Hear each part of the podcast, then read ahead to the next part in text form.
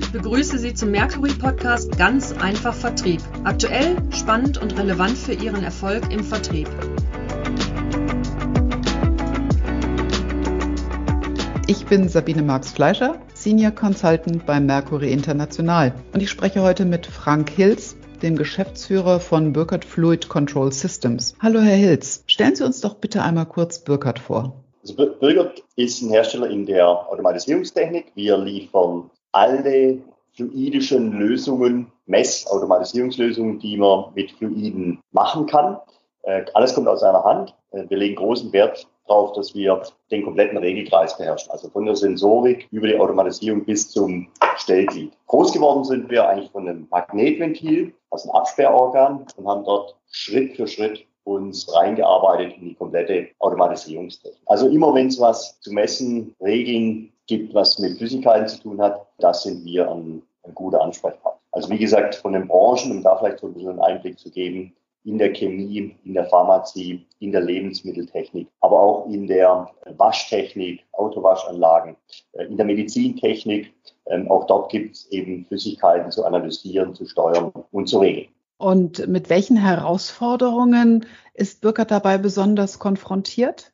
Ich glaube, wir können uns einfach nicht abkoppeln äh, von den Gegebenheiten. Das ist der, der Kostendruck, der Druck auf die Wirtschaftlichkeit. Ähm, und das bedeutet eben, dass viele manuelle Tätigkeiten automatisiert werden müssen. Das gilt für alle Länder, das gilt für alle Entwicklungsstände. Äh, es gilt in hochentwickelten Ländern genauso wie in Schwellenländern.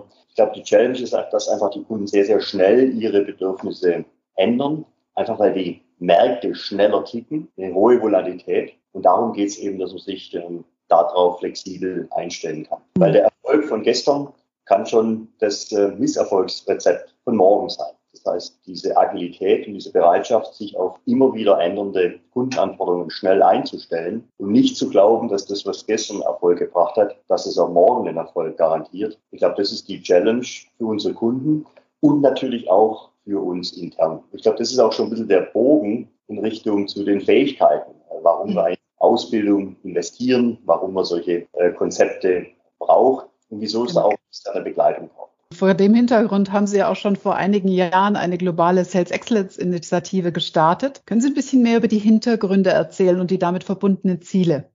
Im Prinzip sind es vier Anlässe gewesen, warum wir das gestartet haben.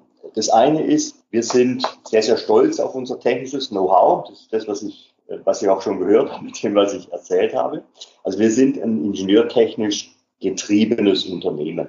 Mhm. Ist auch gut so, da leiten wir Differenzierungsmerkmale davon ab. Aber das Thema Markt, Kunde, Vertriebskompetenz, das halten wir für verbesserungswürdig. Also es geht nicht nur um die technische Lösung, sondern es geht vielleicht auch um die Komplettlösung für den Kunden. Mhm. Das hat eben auch logistische, das hat natürlich kommerzielle, das hat viele Aspekte. Und da haben wir gesagt, wir müssen eben weg von diesem reinen Ingenieurtum und eben auch kommerzielle Vertriebsaspekte, andere Aspekte berücksichtigen. Und das hat natürlich auch was zu tun mit der Kompetenz im Vertrieb. Also unsere mhm. Vertriebskollegen sind sehr, sehr stark technisch orientiert, haben fast alle einen technischen Hintergrund. Und da ist eben das Kommerzielle, das Betriebliche, das Kaufmännische, das ist ein Aspekt, der dort dazu muss. Der zweite Grund ist, dass das Kundenverhalten sich ändert. Generell, die Tendenzen hatte ich ja eingangs schon beschrieben, aber auch die Kunden an sich zeigen eine hohe Volatilität. Die gehen in einer Branche in die anderen. Sie fordern jetzt mal einfache Komponenten, dann brauchen sie wieder Unterstützung für komplette Systeme. Das heißt, wir müssen auch sicherstellen, dass wir auf diese wandelnden Kundenbedürfnisse, dass wir da schnell genug reagieren und aus der Gesamtorganisation die richtigen Kompetenzen, will heißen, die richtigen Menschen zum Kunden bringen. Und das hat natürlich auch was mit Organisation zu tun, das hat auch was mit Abläufen zu tun, das hat auch was mit richtigem gegenseitigen Verstehen zu tun. Und das leitet eigentlich so zu dem dritten Grund äh, über, und das ist die einheitliche Methodik. Uns ging es darum, dass egal, ob jetzt ein Kunde in Zentraleuropa oder in Südamerika oder in Asien mit Bürger spricht, dass der auf der Bürgerseite immer mit den gleichen Kompetenzen, mit den gleichen Fähigkeiten, mit der gleichen Terminologie konfrontiert wird. Oder umgekehrt, wir verstehen die Kunden, egal wo sie uns kontaktieren. Das ist natürlich eine andere Tendenz. Diese Internationalisierung, die Globalisierung, die schreitet natürlich weiter fort. Und das sehen wir auch als Differenzierungsmerkmal, dass der Kunde, egal wo er auf der Welt auf Bürger trifft, eigentlich immer mit der gleichen Kompetenz, mit der gleichen Art und Weise und eben auch mit den gleichen Prozessen, mit den gleichen Abläufen äh, bedient wird. Das hilft dem Kunden und es hilft uns intern natürlich auch, um Missverständnisse zu vermeiden und damit eben effizient zu werden. Und aus dieser Effizienz können wir natürlich einen gewissen Kostenvorteil und Wettbewerbsvorteil bleiben. Das heißt, einheitliche Methodik, ähm, damit wir die Kunden weltweit gut bedienen können. Und der vierte Grund war, das ist ein, ein, resultierender Grund. Das ist, dass wir gesagt haben, das wollen wir jetzt nicht mehr einzelnen Ländergesellschaften individuell überlassen, sondern wir haben das zentralisiert und dort diesen, diese Academy gegründet. Das heißt, eine Organisation, eine interne Ausbildungsorganisation, die dann auch die Infrastruktur und auch die Trainerkompetenz zur Verfügung stellt, damit man das eben den Bürgerkollegen und Kolleginnen auf der ganzen Welt in der gleichen Art und Weise beibringt. Und jetzt eine Frage an Sie. Wie sieht's denn mit Ihrer Vertriebsplanung 2022 aus? Haben Sie sich darüber schon Gedanken gemacht? Denn jetzt ist die Zeit, dies zu tun. Wenn Sie dies gemeinsam mit uns machen möchten, dann senden Sie uns einfach eine E-Mail an info@mercury.de und wir melden uns schnellstmöglich zurück für ein erstes kostenfreies Expertengespräch. Und jetzt geht's weiter mit dem Podcast. Diese Initiative hat ja auch zu einer Anpassung der Markt- und Kundenbearbeitung geführt. Und ähm, das hatte ja natürlich auch entsprechende Auswirkungen und Anforderungen an die Führungskräfte und Mitarbeiter. Warum war das nötig und was waren die Herausforderungen dabei und wie sind Sie das angegangen? Also auf der einen Seite ist natürlich immer, wenn Sie einen Wandel provozieren möchten, gibt es natürlich erstmal so Querreaktionen. Ja? Also warum bei uns hat doch alles gut funktioniert und jetzt kommt da ein neuer und wieder eine neue Idee. Warum eigentlich? Also dieses Überspringen von dieser Hürde, ich glaube, das ist das, das Wichtigste. Und, und wie macht man das? Naja, man macht es dadurch, dass, dass man einfach Erfolge zeigt. Und ähm, was mich persönlich einfach dann gefreut hat, ist, wenn dann auch Außendienstkollegen, Kollegen, die direkt in der Kundenverantwortung stehen, wenn die das zum ersten Mal gemacht haben und denen das wie Schuppen vor den Augen fällt, als sie wirklich verstanden haben, wo den Kunden der Schuh drückt. Mhm. Und wenn das dann auch noch quantifiziert hat im Sinne von, naja, der hat so und so viel Ausschuss oder hat so starke Lieferprobleme und mit unserer Lösung können wir das begrenzen oder diesen Schmerz abmildern, und es lässt sich in Heller und Pfennig dann tatsächlich auch beweisen, als die Menschen das dann wirklich verstanden haben. Das war wirklich erfüllend. Und das machen sie eins, zweimal. Und dann ist es ein Automatismus. Das heißt auch das, das Verstehen, das Praktizieren, das Spüren und dann das Ganze in den Automatismus zu überführen. Da, darum geht's. Sie haben ja nach den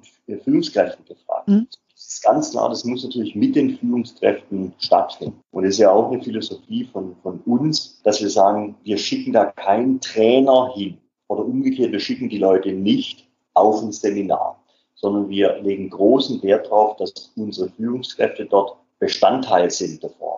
In der Vorbereitung, idealerweise sogar in der Durchführung, im Follow-up. Nur dann bringen sie eine Nachhaltigkeit hin und damit auch eine Verhaltensänderung. Und das, was wir einfach sehen, ist, heute, dass viele von unseren Kollegen durch die Welt laufen und die Welt in Value Propositions sehen. Und, und das ist das, was mich persönlich einfach freut, weil ich das denen auch gesagt habe, Leute, ihr werdet euch irgendwann nicht mehr davor retten können. Ihr, ihr, ihr geht zum Kunden und ihr seht sofort Value Propositions an, weil eure Sinne geschärft werden für das, was die Kunden wirklich umtreibt. Ähm, und das hat sich bei vielen auch so manifestiert. Und dann können sie auch ein bisschen loslassen, weil dann die Leute eben von sich aus tätig werden.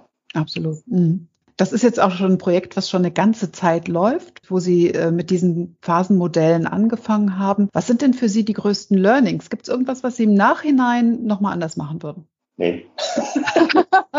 Gut zu wissen. Ich, ich glaube, glaub, wir würden es wir wieder genauso machen. Also auf was, was ist vielleicht, was ist wichtig? Wichtig ist, dass Sie, ja, man sagt schon, die Leute mitnehmen und wirklich dieses Modell gemeinsam erarbeiten. Also ich habe es schon, schon mehrere Mal in, in meiner, meinem beruflichen Leben gesehen, auch selbst gemacht, muss am Anfang sehr, sehr viel Zeit investieren, damit die Leute die Chance haben, da sich damit zu identifizieren. Und wenn, wenn die Zeit gegeben wird, nicht im Sinne von, naja, ist nicht so wichtig, sondern schon, schon mit Druck, wir wollen da fertig werden, aber die Leute müssen tatsächlich in der Erarbeitung aktiv werden. Mhm. Dann ist auch diese Akzeptanz da. Und das können sie nicht schulen, ja, das können sie nur gemeinsam erarbeiten. Und das gilt natürlich auch für diese Sales-Modelle. Also eben nicht irgendeins nehmen und sagen, das, das nehmen wir so, weil es im Buch drin steht, sondern gemeinsam erarbeiten und dann natürlich auch sicherstellen, dass die unterschiedlichen Gegebenheiten berücksichtigt werden. Weil Vertrieb in Zentraleuropa, in Deutschland mit einer hohen Marktdurchdringung ist was anderes wie jetzt in, in Middle East, ja, wenn sie ganz klein sind und zuerst mal in den Markt reinkommen oder in Südamerika. Also es ist auch wichtig, nicht nur im Sinne von formal die Leute involvieren, sondern tatsächlich auch verstehen, was für die denn wichtig ist. Deswegen, wenn wir jetzt in Zentraleuropa sehr, sehr viel Projektgeschäft haben, da müssen sie in Südamerika zuerst mal Oberfläche schaffen. Das heißt, die müssen viel stärker einfach Klinken putzen und Kontakte generieren. Und hier in Zentraleuropa geht es viel stärker, die Marktdurchdringung zu treiben und die Wertschöpfungsketten bei den Kunden uns mehr auszuschneiden. Und all das muss ich zum Schluss auch in, in so einem Sales-Modell abbilden lassen und sich da drin auch widerspiegeln. Jetzt kommen wir auf das Beispiel mit der Stakeholder-Analyse zurück. Wenn Sie da mal verstanden haben, wie wichtig das ist, dass Sie einem Kollegen beibringen, wie die Entscheiderkonstellation ist und wer welche Problemkonstellation hat und wer welchen quantifizierten Pain auf der Kundenseite hat. Dann können Sie nämlich sagen, und in diesem Anforderungsgerüst, jetzt brauchen wir jemanden, der genau für diesen Pain die Lösung darstellt, weil er bei uns vielleicht ein ausgewiesener Logistiker ist. Dann wissen Sie, das muss ich x-mal aufbereiten. Also schreibe ich es doch lieber mal ins CRM rein, dann kann ich sagen, guck mal, da steht alles drin. Ich habe nichts vergessen. Na ja klar, dann schreibe ich es da natürlich rein. Und dann kommt es völlig natürlich und dann ist auch der Widerstand gering und sind wir schon wieder irgendwas aus. Also Ihr CRM-System ist wirklich beeindruckend, muss ich sagen, weil es wirklich auch die einzelnen Phasen abdeckt und auch ein Neueinsteiger damit sehr, sehr schnell arbeiten kann. Das ist auch in den Gesprächen mit den Vertriebsleuten ist das etwas, wo ich wirklich sage, richtig toll, ein gutes Medium ich meine, Sales Excellence stellt sich bei Ihnen wirklich als übergeordnetes Thema dar. Um die Skills abzubilden, haben Sie sich für eine externe Unterstützung entschieden. Was waren denn die Gründe hierfür? Was, welchen Mehrwert hat ein externer Dienstleister für Sie gehabt?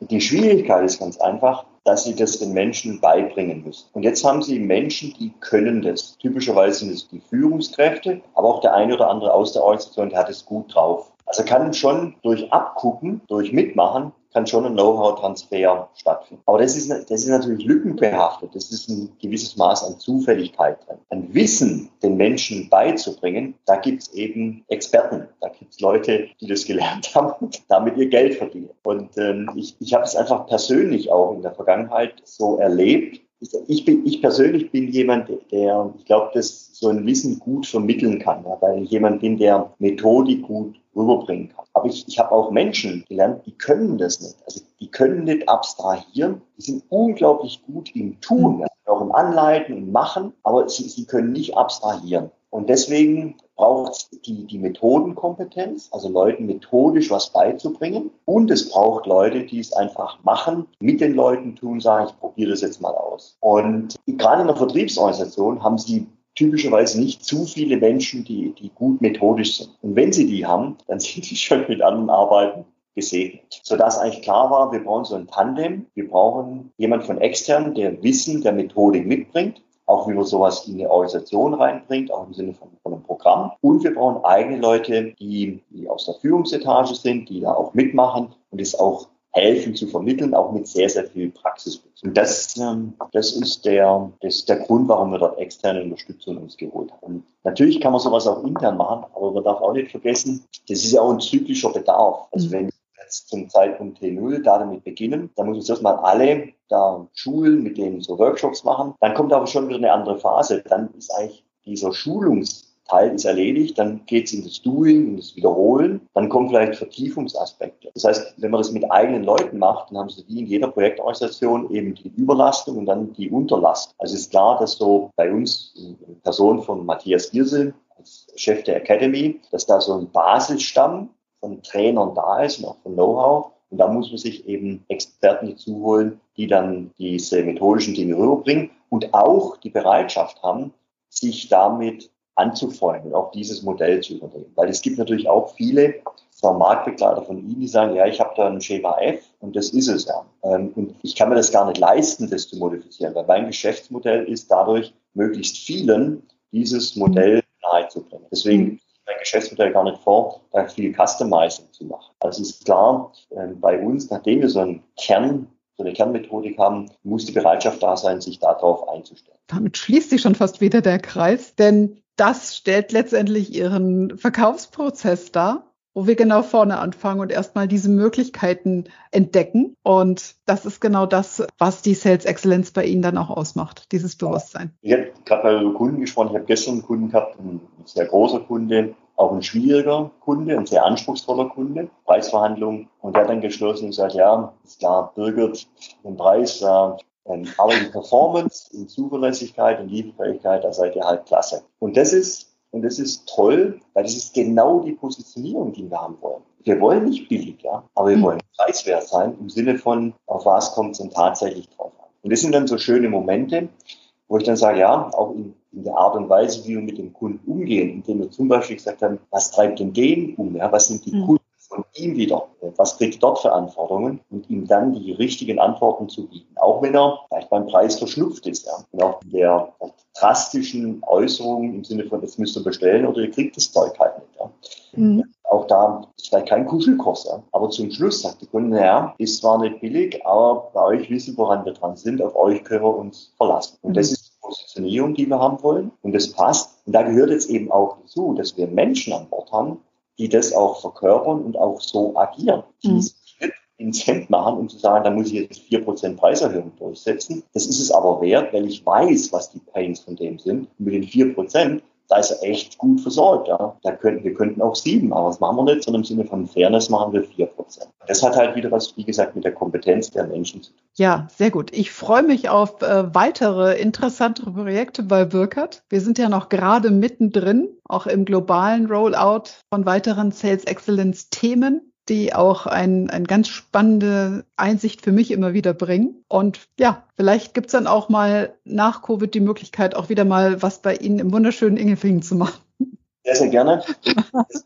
Ich glaube, das ist auch ein, ein, gutes Zusammenwirken, also auch von Ihnen, von Ihren Kollegen, Kolleginnen, auch über die Academy. Prima. Dann sind wir auf dem richtigen Weg.